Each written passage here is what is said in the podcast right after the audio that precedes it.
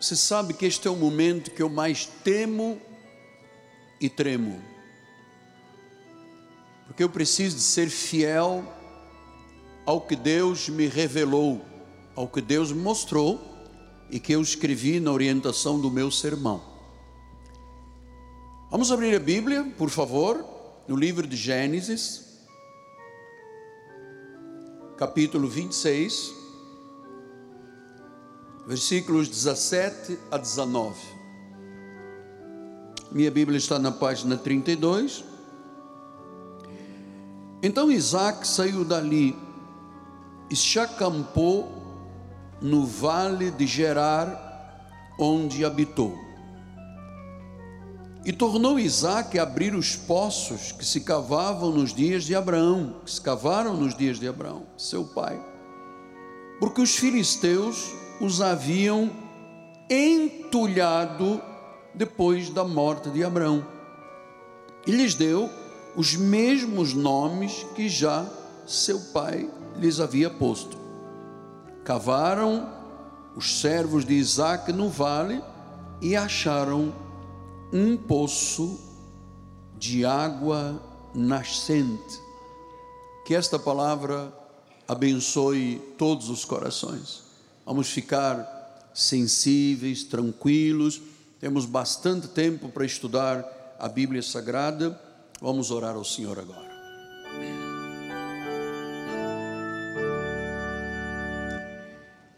Pai amado e bendito, estamos na tua presença e nossa vida tem que ser como um livro aberto. Tu és onisciente, tu és sábio, tu não tens limites.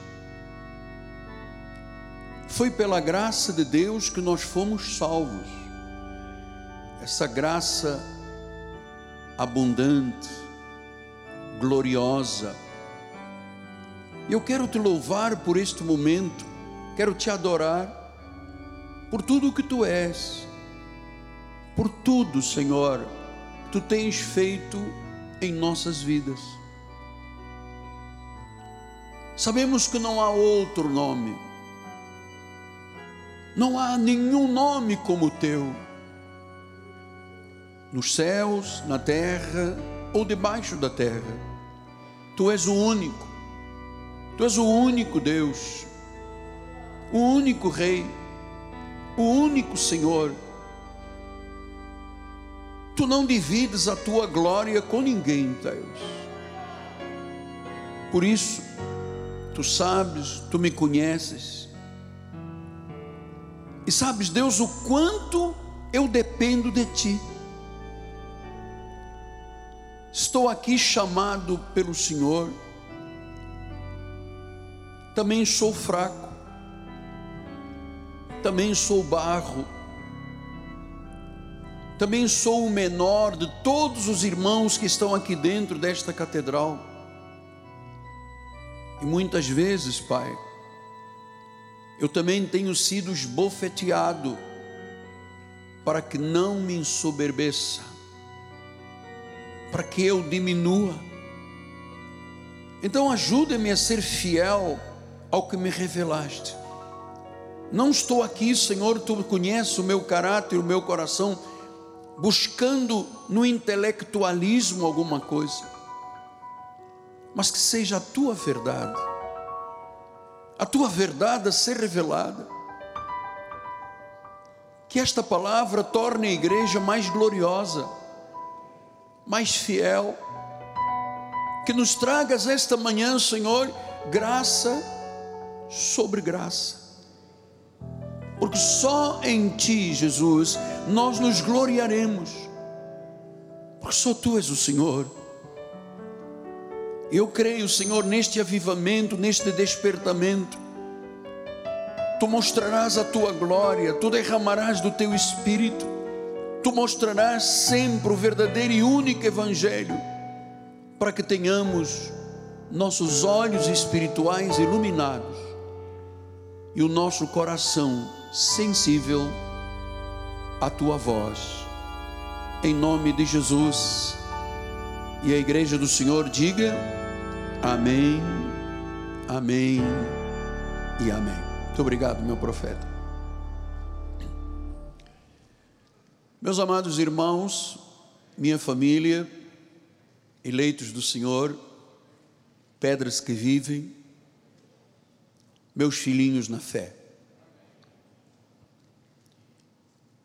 Este texto que acabamos de ler com o apóstolo tem sido lido aqui nas últimas semanas como o texto básico, porque ele tem muito a nos ensinar, especialmente no que diz respeito à profecia que nós recebemos na passagem do ano, o Senhor dizendo: Este ano será um ano de um grande avivamento. Então, este texto tem muito a ensinar. Veja que Isaac, filho de Abraão, estava enfrentando um problema muito grave. Para aqueles dias da Palestina era muito grave, era uma dificuldade muito grande, porque eles precisavam de água. E diz o versículo 16: Disse Abimeleque a Isaac: A parte de nós, porque já és muito mais poderoso que nós. Versículo 17: então ele saiu. Quando Isaac saiu dali, se acampou no vale de Gerar, onde habitou. Então, naquele vale, aconteceu algo muito, muito importante. Porque Isaac decidiu habitar, foi encorajado ou até expulso por um rei, o rei Abimeleque, Dizer, não, você já é um homem muito poderoso, você já tem mais do que nós, saia da nossa convivência e vá procurar outro lugar para viver. E ele foi para Gerar. E chegou lá, ele se deparou com uma grande necessidade a necessidade de água. E você sabe que a água é algo essencial para a vida. Eu já tenho explicado aqui. Uma pessoa pode ser privado de comida, de alimentos, por 20 dias. Tem gente que foi privada 30 dias e sobreviveu.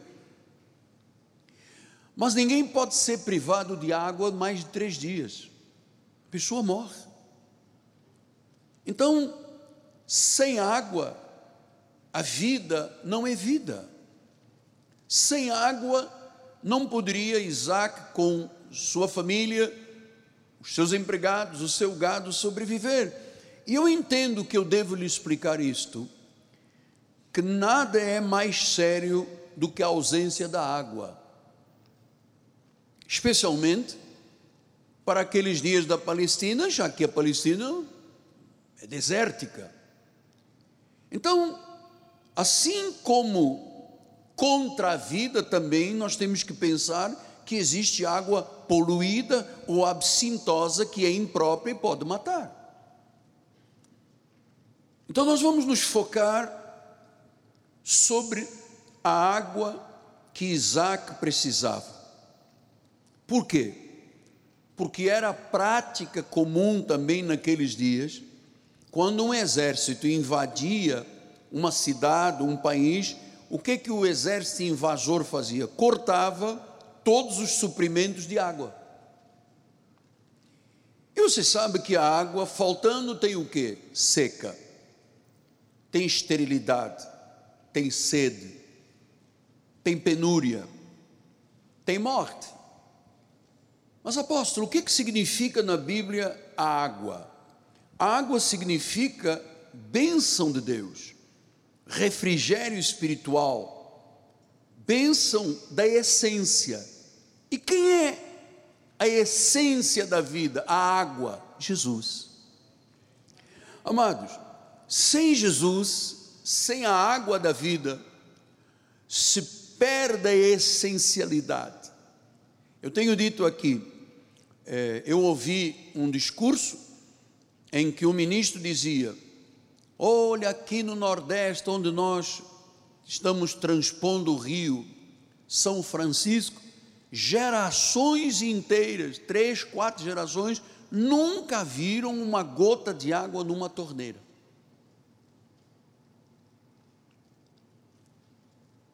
Chamam agreste, a sequidão. E hoje em dia, onde chegaram águas, há lugares que estão dando frutos, trigo, a imensa riqueza, porque a água chegou. Amada, assim é na vida, assim é na vida. Enquanto Jesus e a água da vida não chegam à vida de uma pessoa, há secura, há sequidão de estio, há pobreza espiritual, há perda, há penúria, há sofrimento e às vezes morte. Então nós precisamos hoje lembrar este assunto, e eu vou ensiná-lo com muita tranquilidade. Tenho três passagens que não estão nas apostilas, eu gostaria que você anotasse, se fosse possível. Jeremias 2,13. Dois males cometeu o meu povo. Primeiro, me deixaram. E quando se deixa Deus, diz que se deixou o manancial de águas vivas. Ou seja, fora de Jesus não há vida. Deixaram o manancial de águas vivas. E como não estão bebendo das águas da vida, começaram a cavar cisternas, cisternas rotas que não retêm água. Depois Jeremias 17, 13 diz: Ó oh, Senhor, esperança de Israel, todos aqueles que te deixam serão envergonhados. Quem se desvia é envergonhado. O nome dos que se apartam de mim será escrito no chão, porque abandonam o Senhor, a fonte das águas vivas. Eu vou lhe dizer por experiência própria, eu, desde criança, sempre fui muito religioso. Eu participei da Igreja Católica, fui da Juventude Operária Católica, Juventude Estudantil Católico, fiz todas as comunhões, fiz todas as crismas, tudo que você imagina na Igreja Católica eu fiz. Eu me recordo que havia sempre uma sede dentro de mim porque eu rezava São Judas Tadeu e me colocava diante de uma imagem de Fátima e aquilo era seco. Eu entrava na missa vazio, saía vazio. Entrava com sede, saía com sede. Até que um dia, de forma real, verdadeira, num leito de enfermidade dentro de um hospital após um acidente, onde eu fiquei politraumatizado, sete fraturas na perna esquerda, direita, bacia, cóccix, braço, rosto. Ali, como um legume, eu fui conhecer as águas vivas e comecei a beber delas, fato que nunca tinha ocorrido na minha vida em 21 anos de fidelidade a Roma. Eu cavava as minhas cisternas, eram rotas. Não adiantava por mais que eu rezasse o rosário, não adiantava por mais que eu rezasse o Pai Nosso, Ave Maria, nada ficava, eram cisternas rotas. Até que o Evangelho me foi revelado, até que a graça de Deus chegou à minha vida, ainda naquele tempo sem muita iluminação, mas João 4,14 já explica isso. Aquele que, porém, que beber da água que eu lhe der, nunca mais terá sede, nunca mais. Pelo contrário, a água que eu lhe der, a palavra, Jesus, diz que será nele uma fonte para jorrar para a vida eterna. Muito interessante esse fato. A partir do momento que nós bebemos da água, bebemos da palavra, bebemos de Jesus, acabou a sede. Sabe por que nós aqui não precisamos de carnaval?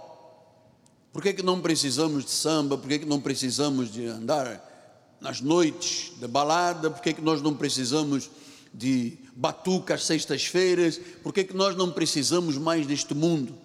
Porque este mundo era de cisterna rota, Jesus descedentou. Estamos plenamente felizes, nada nos falta, não há mais sede, porque a pessoa às vezes diz, ah, eu tenho sede disto, eu tenho sede daquilo. Quando Jesus, com a água da vida, chega, acabou a sede, nós passamos a ser descedentados. E a pessoa que tem sede espiritual, ela pode cair nas armadilhas do demônio, porque o diabo leva a pessoa para um centro, leva a pessoa para um gongá, leva a pessoa a fazer um descarrego não sei aonde, ou oferecer oferendas às entidades na beira da praia, porque ela tem sede, ela quer alguma coisa, mas isso alguma coisa não existe, só existe um Deus. Só existe um Deus. Então, Apocalipse 7,17 o cordeiro que se encontra no meio do trono, que se encontra no meio do trono, os apacentará e os guiará para as fontes da água da vida. Nós estamos tratando de um assunto muito interessante. As águas de Deus, as águas vivas, não são absintosas, não são amargas. Deus não decepciona, Deus não deixa ninguém ficar envergonhado. É por isso que eu não prego um evangelho moderno. Eu prego um evangelho eterno. E eu vou lhe dizer que a maior urgência nesta vida, nestes dias tão difíceis, nós precisamos de entender, a maior necessidade é a água de Jesus. Nós não precisamos de métodos, nós não precisamos de organizações, nós não precisamos de adaptações, nós precisamos de algo profundo, radical, sólido, verdadeiro. Porque muita gente está assustada com o que está acontecendo, não é político, economicamente, é espiritualmente. A direção errada milhares e milhares de denominações, milhares e milhões de crentes no mundo indo para uma direção errada. Então nós já entendemos que há uma tática do inimigo que a Bíblia chama dos filisteus para entulharem com lixo os poços de Deus. Eu entendo que cada igreja tem que ser um poço de água viva. Então vem a modernidade, vem o sistema, vem toda essa ideia satânica e entulha os poços. E o povo, em vez de beber a água da vida, começa a comer entulho. Então, imagina você o culto do beijo. Ah, hoje eles fazem técnicas de hipnotismo. Hipnotizam as pessoas. A pregação com palavrão, a sedução dos coaches, enredam o povo com mentiras, entulham os poços com terra e entulho e lixo. Eu queria muito que você desse graças a Deus pela sua igreja, amado. Olha só, com muita humildade, muita humildade, desse graças a Deus por esta igreja.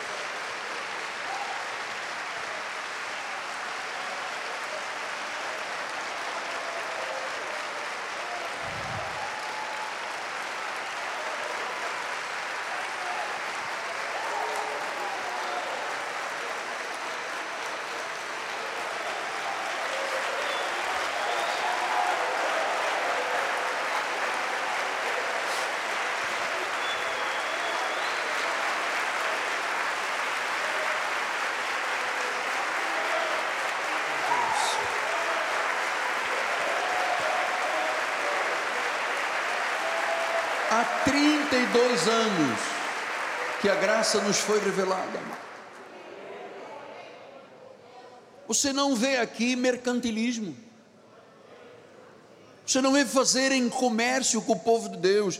Então, amado, eu não quero que a nossa igreja viva do prestígio do passado.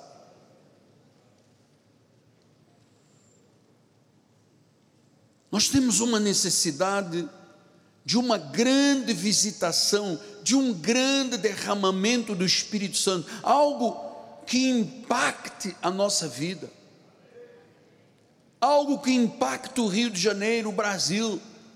Nós precisamos de água da vida, vida que o Espírito Santo derrama. Isso se chama a graça de Deus. 1 de Coríntios 11, 23 diz: Eu recebi do Senhor o que também vos entreguei. Portanto, o que eu estou aqui fazendo, eu recebi do Senhor o que eu estou vos entregando. E Deus jamais poderia fazer um culto do amasso, do beijo na boca. Você imagina o seu apóstolo pegar uma garrafa d'água um, e fiz aqui o cuspir na tua boca, a unção da gotinha?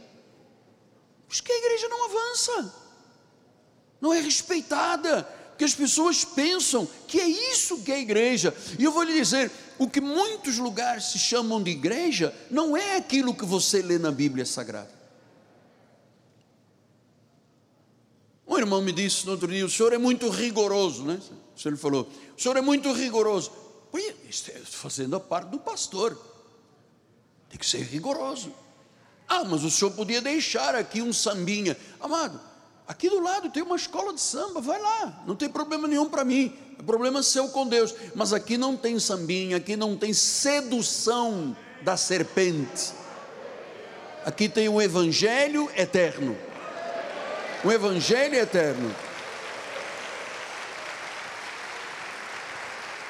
Então, quando Paulo disse: O que eu recebi do Senhor, isto é muito profundo.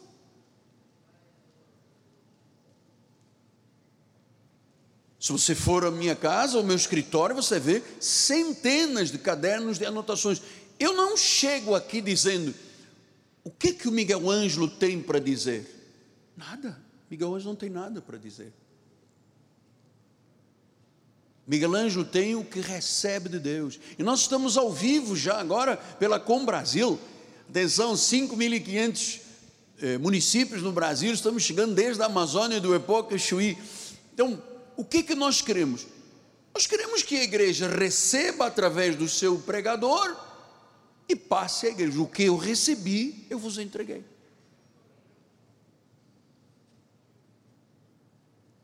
Então nós temos que entender que só o que se recebe de Deus é a contraposição a tudo o que representa o mundo dentro da igreja.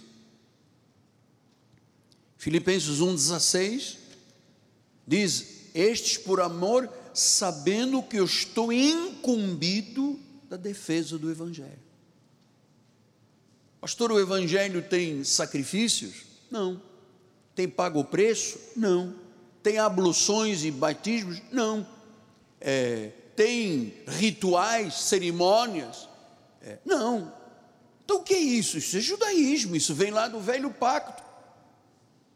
Tem obras, oi, a Bíblia diz que nós temos obras preparadas de antemão boas, mas aquelas obras do sacrifício, vou no monte, vou suar, vou ralar os joelhos, vou enfrentar o diabo. Ah, mas isso não existe, isso é entulho. Eles, quando começaram a tirar o entulho, encontraram uma fonte de água nascente. E é isso que eu quero. Eu quero que você venha, você que me assiste aqui no Rio, no Brasil, no mundo, venha a esta igreja e saiba que aqui há uma fonte de água a jorrar para a vida eterna.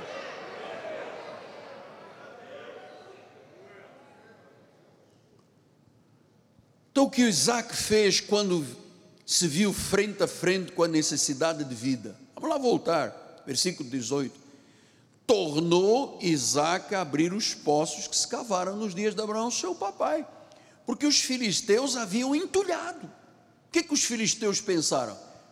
Vamos entulhar, porque quando chegar o povo de Deus, eles vão morrer todos. E o que, que os filisteus têm feito até hoje? Entulhado. Amado, é que realmente eu tenho muito ética, eu não posso. Eu tenho vídeos que se você diz, gente, mas não pode o povo acreditar nisto, mas o povo acredita. O meu povo, disse um profeta menor, tem sido destruído, os poços entulhados, porque lhe falta o quê? Conhecimento. Entenda, pastora Cassim? Falta conhecimento. E diz que então no versículo 19 que eles cavaram os poços, é, diz, cavaram os servos de Isaac no vale e acharam um poço de água nascente. Pronto, todas as necessidades de Isaac, esposa, filhos, empregados, gado, todos estavam satisfeitos. Então nós precisamos da água da vida, porque Deus Deus não se manifesta no entulho, amado. Deus não se manifesta na gotinha, Deus não se manifesta no sal, no óleo, no, enche a boca, cospe na boca das outras pessoas, o, o véuzinho do Rapunzel, o culto não se. Não, não, isso não tem Deus. Isso não é o ensinamento da Bíblia Sagrada, isso não são águas vivas. Jesus diz em João 7,38: No último dia, o grande dia da festa, levantou-se Jesus e exclamou: Se alguém tem sede, vem a mim. Não vai no gongar, no altar, no sacrifício, na obra, no inferno, no cemitério. Vem a mim. Porque eu tenho algo para lhe dar de beber que as religiões não têm. Que os adivinhos não têm. Os murmuradores não têm. Os búzios não têm. A quiromanta, cartomante, o mapa astral não tem. Ele diz: beba. Quem crer em mim, diz a Escritura, do seu interior, se já bebeu desta água aqui, se já conhece a Deus, olha, no seu interior fluirão rios de água viva. Rios de água viva. Por isso é que Paulo, quando escreveu em Atos dos Apóstolos aos Efésios, ele diz: Porém, nada considero a vida preciosa para mim mesmo, contanto que eu complete a minha carreira e o ministério que eu recebi do Senhor. Lembra que há pouco eu disse: O que eu recebi, eu vos entreguei.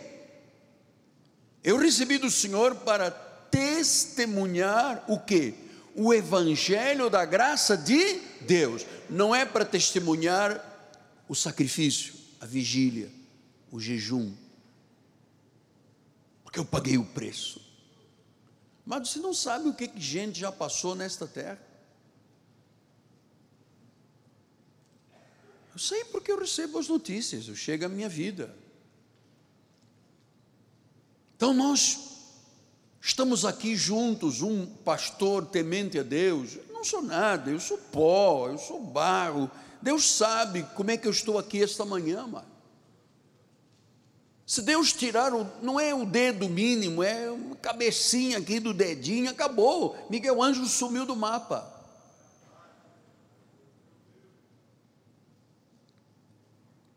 Eu disse Paulo, eu tenho um chamado para testemunhar o que eu recebi de Deus. O que, que eu recebi? O Evangelho da graça de Deus. É a busca pela verdade, é a mensagem verdadeira, é a graça. Nós não precisamos de filosofia, nós não precisamos de influências, nós não queremos nada de modernidade, cheio de mentira e de enganos. Eu não quero nem posso adornar o altar com as pérolas do intelectualismo. pastor não é um, adorna, um adornador com pérolas de intelectualismo. O pastor tem que cheirar a ovelha, o pastor tem que falar aquilo que a ovelha precisa de ouvir e viver. Não entramos aqui, amado, com seda de filosofia, rasgando seda aqui, com diademas do mundo nós estamos aqui com sinceridade. com verdade devidas a Cristo. Então, o verdadeiro Evangelho, o poder de Deus para a salvação, é a graça de Deus. O que eu recebi, eu vos entrego. Então, Jesus disse, Paulo, é, você está aqui comigo no terceiro céu, quando você voltar, faça o culto do pet.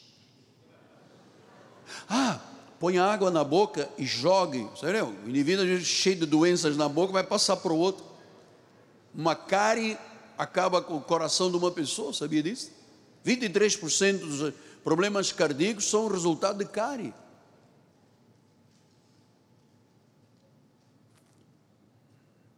Então, Satanás vale-se do falso evangelho para enganar os fracos, para enganar os desavisados. E nós temos que saber distinguir o que é falso do que é verdadeiro. Veja como é que Paulo explicou isto. Em Gálatas 1, 6 a 8. Admira-me que estejais passando tão depressa daquele que vos chamou na graça. Ah, o que eu recebi, eu passei. Eu vim para testemunhar o evangelho da graça. Ele diz: Como é que você foi chamado na graça e agora está indo para outro evangelho? Do cuspinho do pastor na boca cara não escova os dentes três anos. Ele... E a pessoa, ó oh, glória, ó oh, glória, mais, mais, bota mais, que eu estou adorando uma cárie tremenda aqui na minha boca. Então, você está passando para um outro evangelho? Diz o versículo número 7, o qual não há outro, não existe outro. É que alguns, você viu aqui alguns, amado, eu vou lhe dizer uma vez mais: existem 33 mil ramificações do cristianismo todos com uma Bíblia só. Milhares e milhares e milhares e milhares e milhares de denominações do mundo. Milhões e milhões e milhões e milhões de igrejas, todas contando fatos que não receberam do Senhor.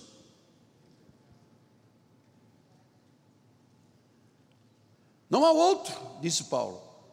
Mas é que há alguns que perturbam, agora ouça, querem perverter, distorcer, jogar entulho no Evangelho de Cristo.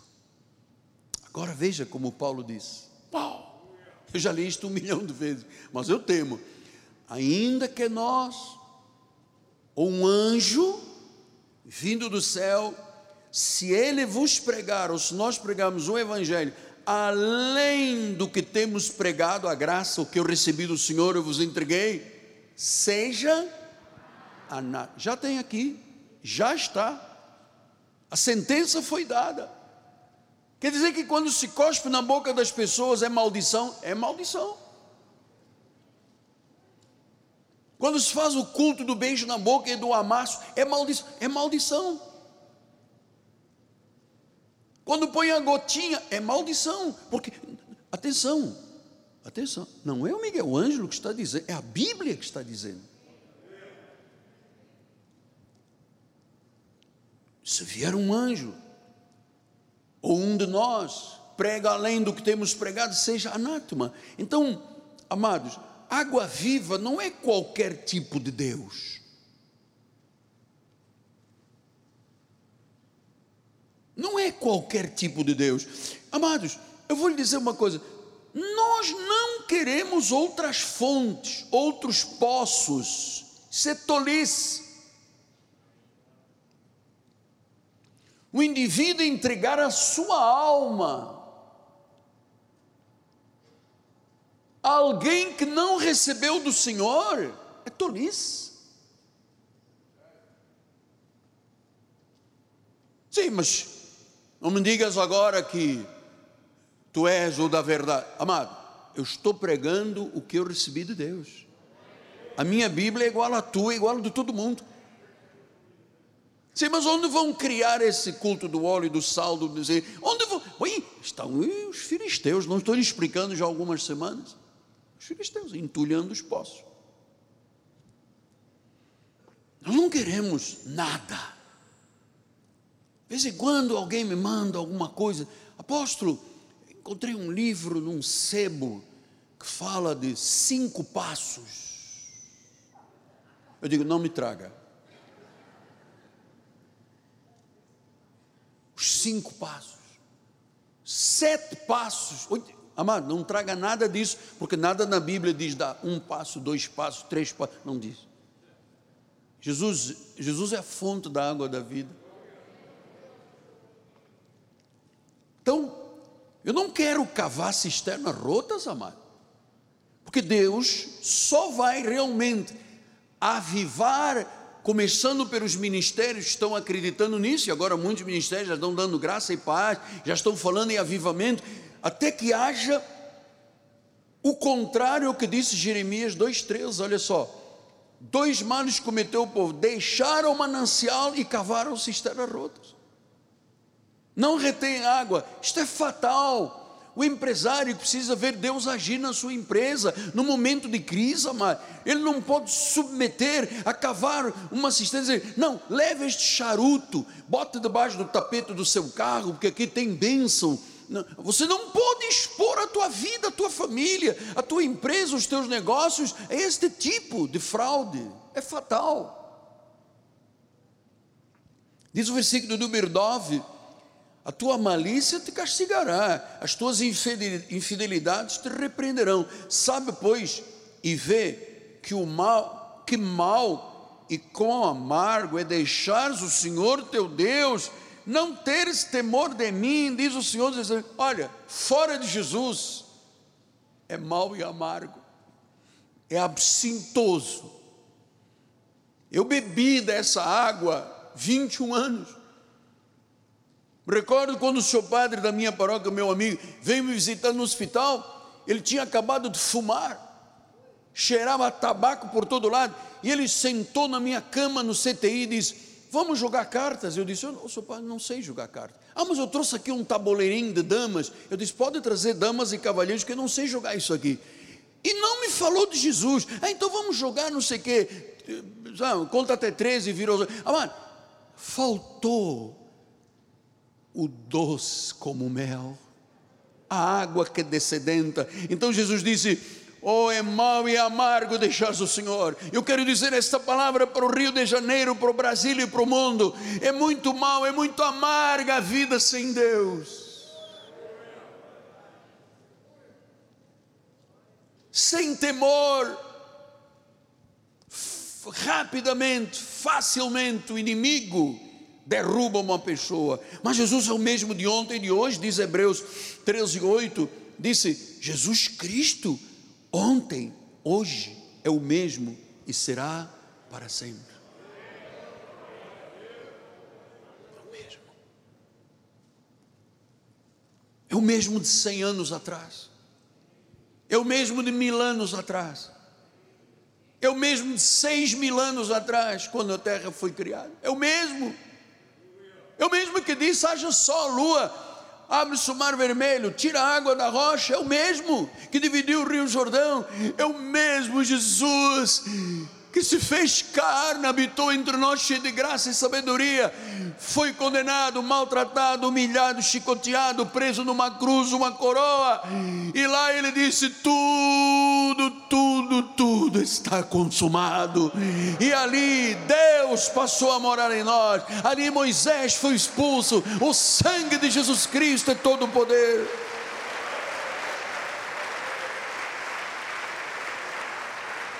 Apocalipse 1, 5 a 8 disse: E da parte de Jesus, a fiel testemunha, o primogênito dos mortos, o soberano dos reis da terra. Diga: O meu Jesus é o soberano sobre todos os reis da terra. Ele não muda. E a verdade é que o homem também não tem mudado no Brasil. Nós precisamos de insistir. Nós precisamos de pregar, nós precisamos de instar, porque o diabo cria uma cegueira, não deixa ver a glória do Evangelho, deixa ver a cocaína, deixa ver a maconha, deixa ver o crack, deixa ver tudo para destruir, matar e roubar, mas a glória do Evangelho é ela que tem que ser conhecida.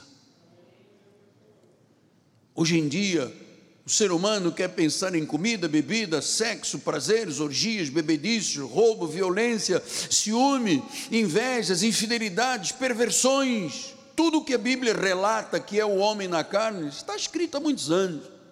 Mas Jesus é a única solução. O homem moderno é arrogante, suspeita que Deus faça milagres. Eu quero uma explicação psicológica e filosófica, porque veio uma senhora aqui no meu consultório e disse que tinha uma cirurgia marcada, foi na igreja, Deus orou, os irmãos oraram, ela foi curada. Me explica, eu quero saber como justifica. Vamos entrar com uma ação, porque isso é, isso é, é, é fundamentalismo suspeitar de Deus. Ele faz como quer, quando quer e com quem Ele quer. O homem moderno é arrogante, é orgulhoso, é presunçoso, tem uma sabedoria louca, supondo que Deus não existe, que Deus é fábula. Então a nossa igreja tem que ser cheia de vida, de poder, de vigor, de força, de um despertamento, para que o Espírito Santo nos visite. Você tem que se comover, você tem que se emocionar com esta realidade, sentir que o Senhor está presente, que a igreja é cheia de vida. Aqui não pode haver secura, aqui não pode haver indiferença, apatia, entorpecimento.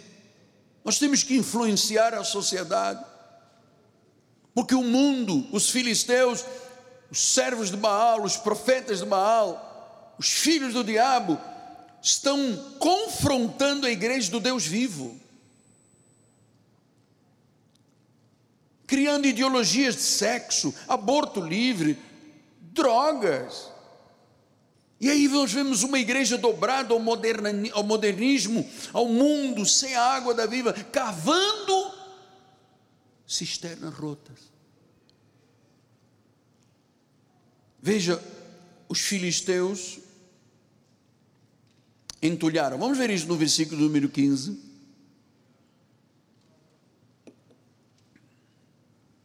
Gênesis 26, 15. Por isso lhe entulharam todos os poços que os servos de seu pai haviam cavado nos dias de Abraão, enchendo-os de terra.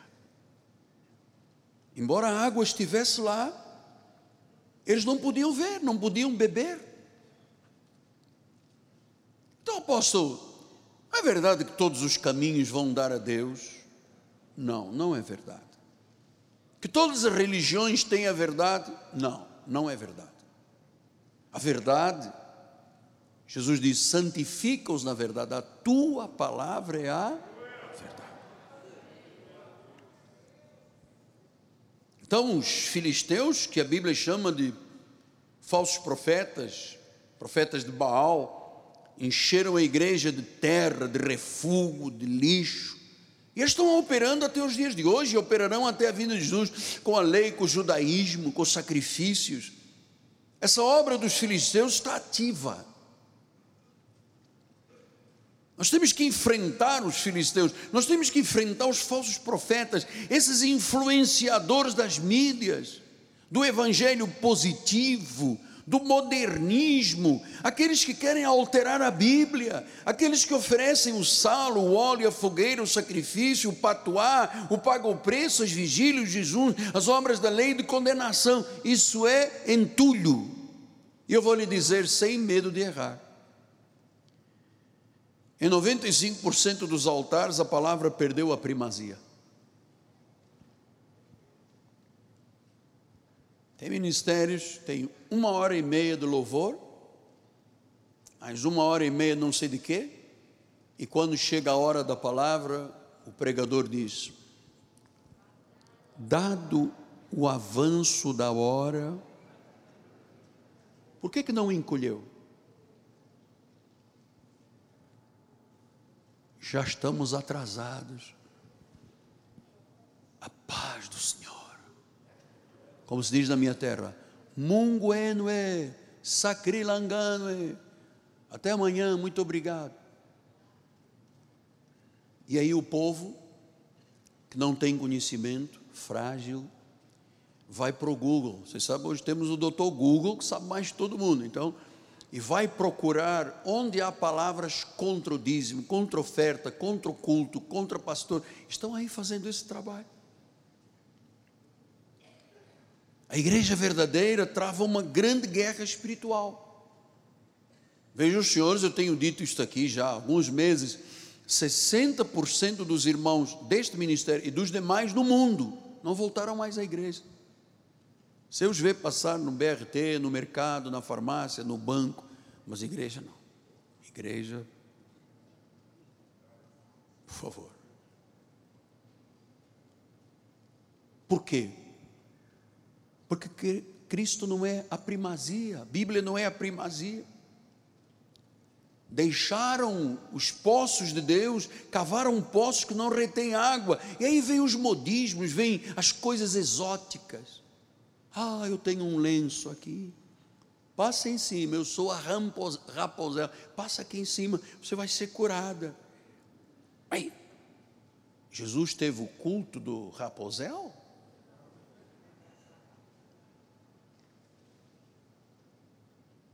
Então a igreja verdadeira está numa guerra espiritual. O inferno e o diabo estão endemoniados, amado.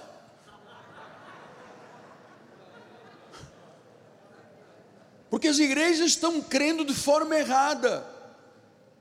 Muitos lugares não são lugar de adoração, são lugar de show.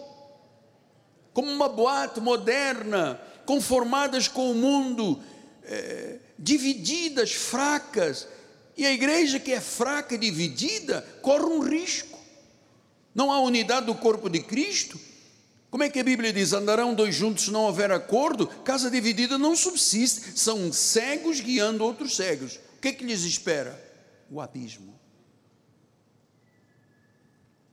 Temos tempo? Temos. Também, se não tivéssemos, eu já te mandei trancar as portas, ninguém pode sair. Tudo trancadinho. Brincando, brincando. 2 Timóteo 4, 1 a 5. Temos ainda 15 minutinhos. 2 Timóteo 4, 1 a 5. Paulo escreve a Timóteo, seu filho na fé. Conjuro-te perante Deus e Cristo Jesus, que há de julgar os vivos e os mortos, pela manifestação e pelo seu reino. Prega a palavra.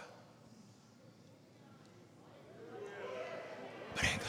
Porque é aí que vem a solução. Prega a palavra. Ele está dizendo isso para o Miguel e para você. Pregue a palavra. Você já aprendeu muito aqui na igreja. Você é uma fonte de sabedoria, mano. Se você consegue reter 1% de tudo o que lhe é ensinado, amado, você é uma biblioteca ambulante de Deus. Prega, insta, insiste. Quer seja oportuno, quer não. Ah, depois você me fala, não, você vai ouvir agora quer seja oportuno, quer não, corrige, repreende, exorta com longanimidade, mas com a doutrina, pois haverá um tempo, acho que Paulo estava pensando assim, 2020, 21, 22, um, haverá um tempo que essa gente não suportará a sã doutrina as águas da vida, transformadoras, regeneradoras, não suportarão essa doutrina, pelo contrário, vão se cercar de mestres dos influencers, segundo as próprias cobiças, como que sentindo coceira no ouvido. Eu quero saber o que está dizendo lá. Eu quero, para mim, toda a igreja é boa. Eu vou lhe recomendar uma coisa como seu pai, seu amigo, seu pai espiritual. Não ande de igreja em igreja. Se esta não é a sua igreja, espero que seja. Mas não venha aqui, depois vai ver o teu uma irmã batata, que está lá. Depois, ah, tem um irmão que me convidou, sabe como é que é após? Eu sei que é tudo lei lá, mas eu vou. Eu vou lá porque eu fui convidado, é um amigo meu antigo. Não, não ande de igreja, vai lhe confundir. É como criança que deve ser educado pelos pais, os pais dizem: ah, a escola que cuide. Depois tem lá um professor cheio de ideologia, cheio de mentira na cabeça, o garoto volta para casa todo perturbado. Não ande de igreja a igreja. Se você tem curiosidade, é, você sabe o que dizem os americanos? Curiosity killed the cat. A curiosidade mata o gato. Tenha curiosidade. Você está num lugar são, sã doutrina, saudável você vê, aqui não tem grupo disto, grupo daquilo, você não tem divisões, você tem um corpo. Ah, e quando alguém está estranho, próprio Deus diz: saia dali, porque essa igreja é pura, é virgem pura, não quero que você perturbe a minha igreja. Vai procurar a outras paróquias. Olha, eu creio que as pessoas que Deus colocou nesse ministério são as pessoas sábias, comprometidas, que têm esse foco na verdade de Deus, que não se deixam levar por ventos de doutrinas, querem ver na Bíblia, estou lhe mostrando, não suportarão sã doutrina, pelo contrário, vão se cercar de mestres, cobiças, sentem coceira nos ouvidos. Versículo número 4: se recusarão a dar ouvidos à verdade. Hum. Quer dizer que tem gente que se recusa. Onde é que está a verdade? É na graça, eu me recuso. Eu quero bagunça. Aí eu vou dizer uma coisa: os filisteus bagunçaram a igreja. Bagunçaram porque os vídeos chegam, tem igreja, parece uma boate, tudo pintado de preto, tudo com luzes. Tal, tal. Pastor diz agora, agarra a irmãzinha ou irmãozinho, não, não, tem problema, Deus é todo aspecto de amor. Beijo na boca, então o indivíduo está lá, quem é esta pessoa do meu lado? Não sei, ah, bota a língua também, ajuda, faz alguma coisa, arranca o cabelo da pessoa, sabe? Amado, bagunçaram a noiva, ela é sem mancha, é sem ruga e é sem defeito. Entregaram-se às fábulas. Como é que uma pessoa acredita que um grão de feijão pago mil reais, vai resolver o problema da vida dela. Acredita, porque o diabo bota na cabeça dela para acreditar. Quando a Bíblia diz o justo viverá por fé. Viver por fé é viver o quê? Baseado na Bíblia. Está na Bíblia, eu creio, recebo, eu pratico. Isso é fé. Certeza.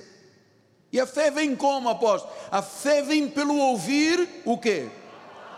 Se não tem palavra, não tem fé. Se não tem fé, não tem Jesus. Se não tem Jesus, não tem salvação. Tem fábula.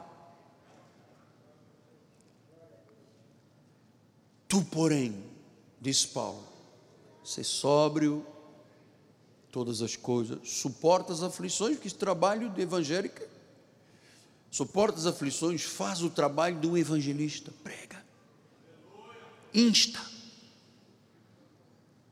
tempo fora do tempo, insta, cumpra o teu trabalho, não é só o pastor da igreja, é a igreja, nós precisamos, olha, se nós ganharmos um membro, cada pessoa ganhar um membro por ano, nós dobramos a igreja. Vamos ter que fazer três cultos de manhã, três à tarde, de domingo. Compre. Tito 3, 1 a 5. Lembre-se que sujeita aos, aos que governam, às autoridades, sejam obedientes, estejam prontos para toda boa obra. Não difamem ninguém Não sejam altercadores, não gostem de uma briga, amado. Seja uma pessoa cordata, prova de cortesia, para com todos. Pois nós também, outrora, disse Paulo escrevendo a Tito, outrora, no passado, nós éramos nécios, desobedientes, desgarrados, escravos de toda a sorte de paixões e prazeres, vivíamos em malícia, inveja, odiosos, odiávamos uns aos outros. Quando, porém, se manifestou, aí é o borderline, aí é a fronteira. Quando se manifestou a benignidade de Deus, nosso Salvador, e o seu amor para com todos, não por obras de justiça praticadas por nós, mas segundo a sua misericórdia, ele nos salvou mediante o lavar regenerador e renovador do Espírito Santo. Então, diz que quando uma pessoa recebe, confessa Jesus, o Espírito Santo lava e regenera. Ora, um indivíduo regenerado fala palavrão? Não. Fuma? Não. Beberrão? Não. Bebediz? Não. Orgias? Não. Porque ele está regenerado. É como você pegar um carrinho antigo, um lata velha, e bota lá na televisão, não sei de quem que foi, eles botam o carro fica novinho, todo novo, motor novo, bonito, pintado, tem risca, tem volante novo, capricho. Ele foi o que? Regenerado. Diz que é um lavar regenerador e renovador. Amado, eu vou lhe dizer uma coisa: eu não acredito que uma pessoa seja salva sem ser regenerada. Passa um ano, está brigando com todo mundo. Passa dois anos, está dizendo palavrão. Passa três anos, está batendo na esposa. Passa quatro anos, não acredito. Isso não é por passo, dá um passo, dá outro passo. Não, quando Deus faz, faz a obra. Ele lava e regenera. O marido se torna um grande marido, a esposa se torna uma boa esposa, os filhos obedientes, a casa tem um pensamento só, sabe? A empresa começa com uma palavra de oração, com a leitura de um salmo. Amar, um indivíduo regenerado é outra coisa. Eu já lhe contei. Uma vez eu estava aqui perto do Mato Alto, fazendo, ia fazer uma ultrapassagem, estava aquela zona zero, né, que você não consegue ver o cara, e um cara passou, e eu oh, me desviei. E eu fui andando na minha tranquilidade. Aí quando cheguei lá na frente, tem um sinal, perto do Leroy, parei. O indivíduo estava lá, é, é, é, a tua mãe, o teu pai, começou a gritar um monte de palavrão. Eu abri o vidro do carro e disse, perdão, ele, oh apóstolo Miguel Ângelo, aleluia. E eu disse, aleluia. Coitada da minha mãe, aleluia. Amo o Senhor, ouço suas mensagens, tremendo, aqueles estudos de uma hora, todo mundo prega dois minutos, eu prego uma hora, oh, como o Senhor, até amanhã, foi puxando tapete e pneu, eu disse, meu Deus, o cara era crente, boca suja, culto do pet, do Rapunzel, do amasso, do beijo, da gotinha da porta que se abre. Lavar regenerador. Olha, quando Deus opera na vida, a pessoa, você sabe, a pessoa pode ser até um matador. Nós temos aqui um senhor. Chegou um dia aqui na frente, abriu o paletó, duas pistolas. Falou, eu sou matador profissional. Falei, bem-vindo, amado, quer que eu ore? Quero uma Bíblia, vou lhe dar dois livros meus. Ele disse: Eu ouvi o Senhor, quero entregar as minhas armas, não vou matar mais ninguém, quero servir a Deus.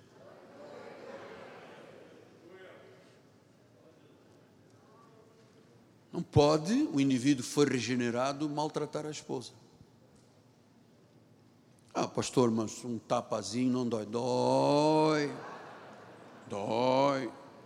Quem dá não dói, quem recebe vai lembrar até 400 mil anos depois de Eva, vai lembrar.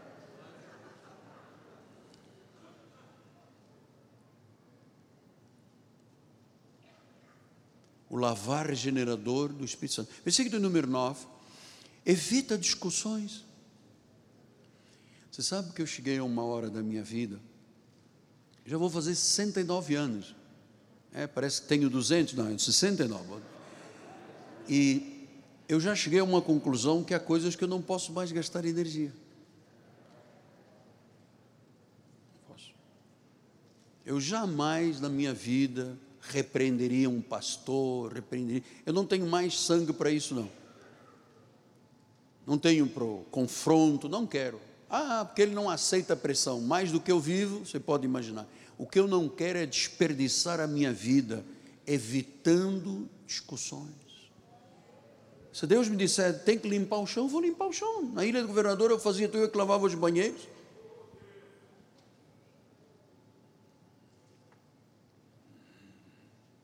Você está aqui por um chamado. Foi Deus te pôs aqui dentro, você não veio pelos meus olhos. Você veio por Deus, você tem um chamado, você tem, você tem uma vocação celestial. Então, mamãe, evite discussões insensatas. Não questione genealogias, contendas, debates da lei, porque não têm utilidade e são fúteis. Então eu pergunto a alguns irmãos que eu conheço: quando é que você vai mudar, cara? Há 20 anos eu conheci o irmão briguento. Porque eu sou, porque eu confronto. Não é nada. Não é nada. Isso é a pessoa que fala muito. Na minha terra diz, cachorro que late, que, como é que é? Não morde, cachorro que late não morde. Então, sabe, passaram os 20 anos, está na mesma posição.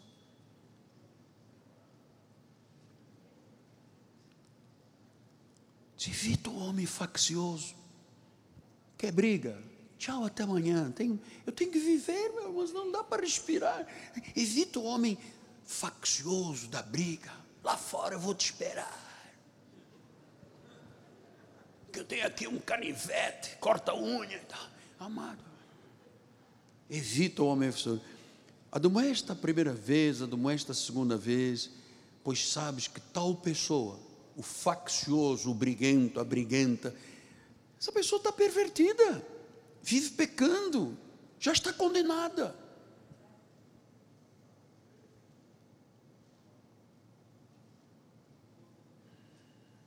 Amado, você não imagina as coisas inconcebíveis que eu passei. Nós tínhamos aqui uns dirigentes de louvor, graças a Deus há muitos anos já passou, já passou. Ficavam aqui fora, quando eu desci, eles entravam por louvor. E um dia, alguém subiu a escada correndo e disse: Apóstolo, os dois dirigentes de louvor estão. Isto tem muitos anos, graças a Deus, que hoje nós temos só ah, o melhor de Deus. Mas já há um tempo que nós passamos aqui cada perrengue, você o homem subiu, apóstolo, os dois dirigentes estão lá fora brigando, já quase se pegaram, um está dizendo palavrão ao outro. E agora? Não, agora eles vão entrar para dirigir o louvor. Eu desci, chamei os dois, por favor. Vocês acabaram de brigar? Ah, não, porque a mãe dele, porque o pai dele.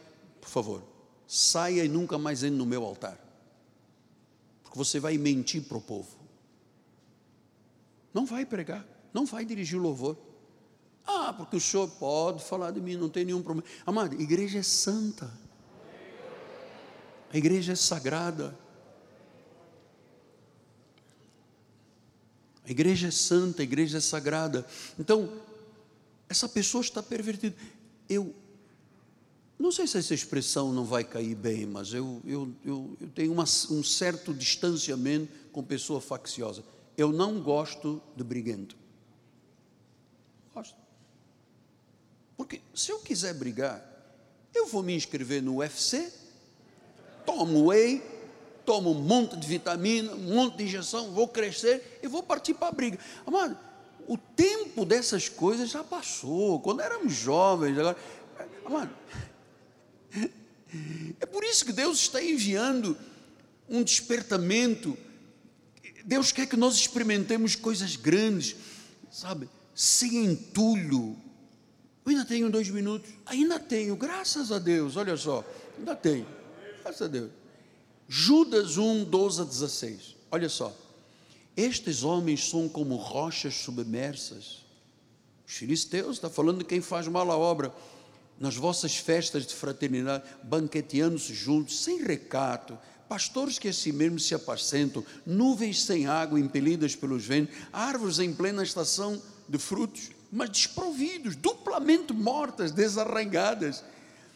Ondas bravias do mar espumam as suas próprias sujidades, estrelas errantes, para as quais tem sido guardada a negridão das trevas para sempre.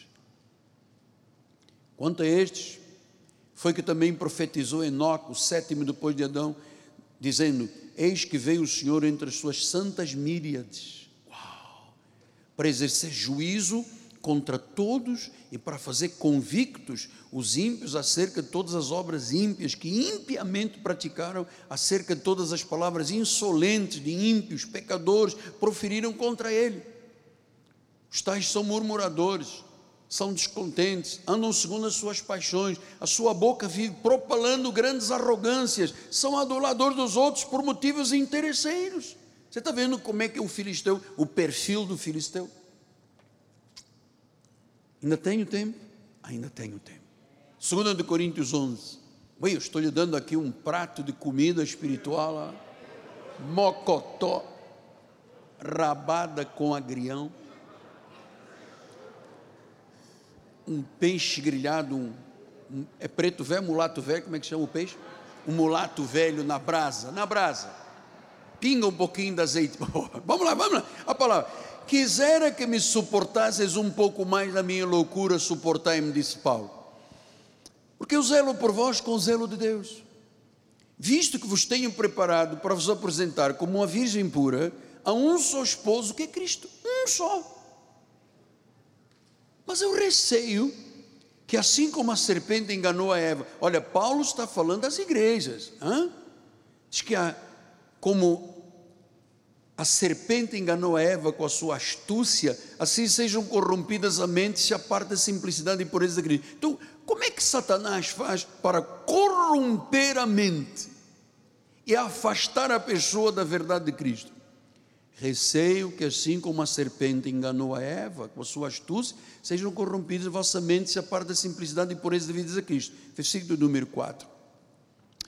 Se na verdade, vindo alguém, prega outro Jesus, Jesus do pet, do lencinho, da gotinha, do sacrifício, do jejum, da vigília, do pago preço,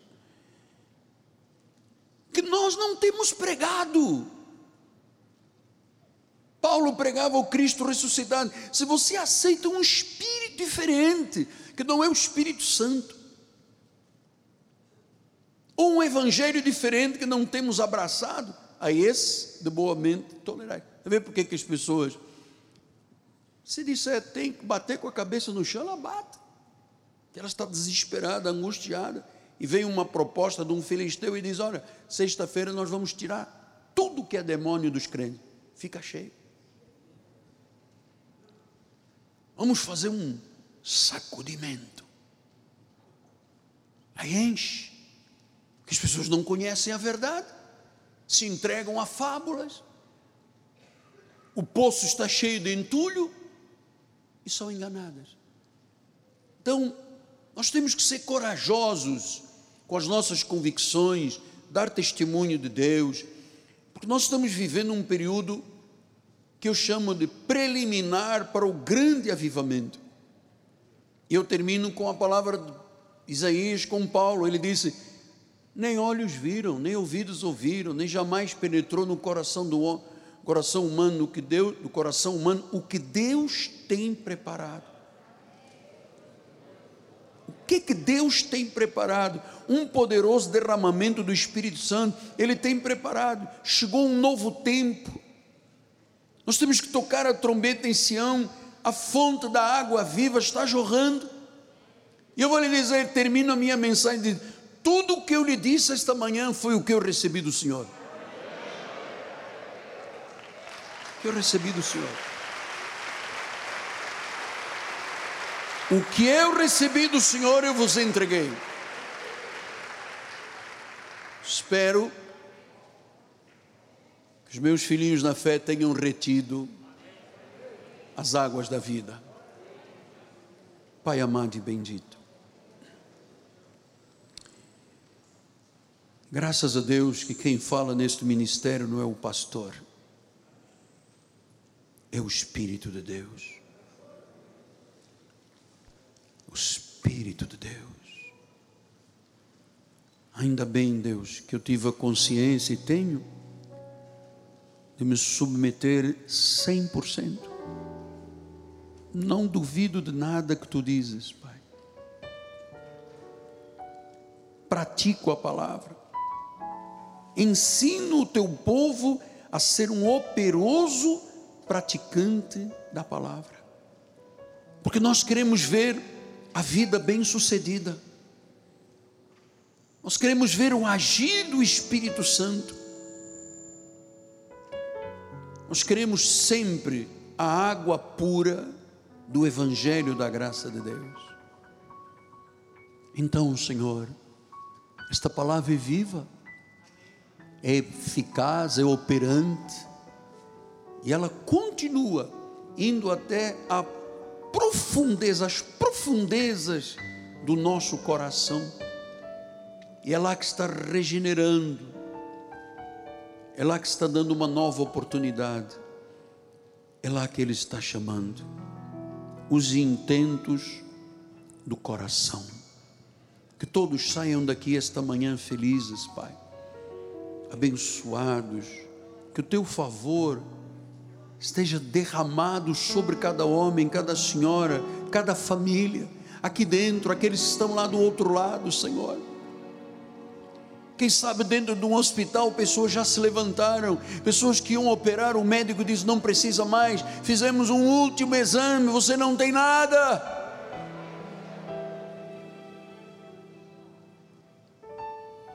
Tu falaste ao coração deste homem, gerando humildade, Senhor, a este casal para que se una mais, porque os dias que vivemos são verdadeiramente difíceis mas com Cristo Jesus, somos então mais que vencedores. Aleluia, Pai. Aleluia, Pai. Glórias a Deus. Diga amém. Amém e amém. Vamos dar um aplauso.